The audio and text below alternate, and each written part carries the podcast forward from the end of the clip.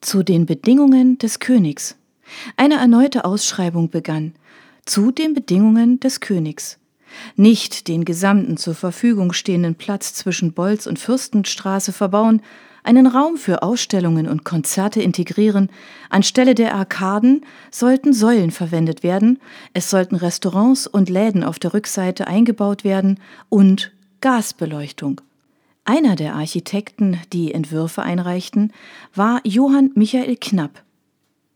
Er war württembergischer Hofbaumeister in Stuttgart und verbrachte Lehrjahre in Mailand und Rom.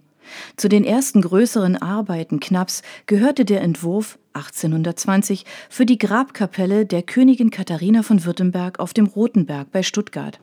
Dieser Plan eines gotischen Zentralbaus fand große Anerkennung, wurde jedoch zugunsten eines Entwurfs des Architekten Giovanni Salucci zurückgestellt. Ähnlich erging es ihm mit den Plänen für das Schloss Rosenstein, die ebenfalls Saluccis Entwürfen weichen mussten. Im römischen Künstlerkreis erfreute sich Knapp großer Anerkennung.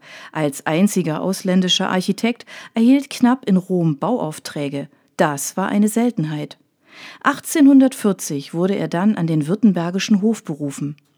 Die bedeutendsten Arbeiten bis zu seinem Tode waren die Jubiläumssäule auf dem Schlossplatz, die jeder kennt, und zur Erinnerung an die Feiern anlässlich des 25-jährigen Regierungsjubiläums König Wilhelms und die Pläne für den Königsbau des Stuttgarter Schlosses, das seit 1853 besteht.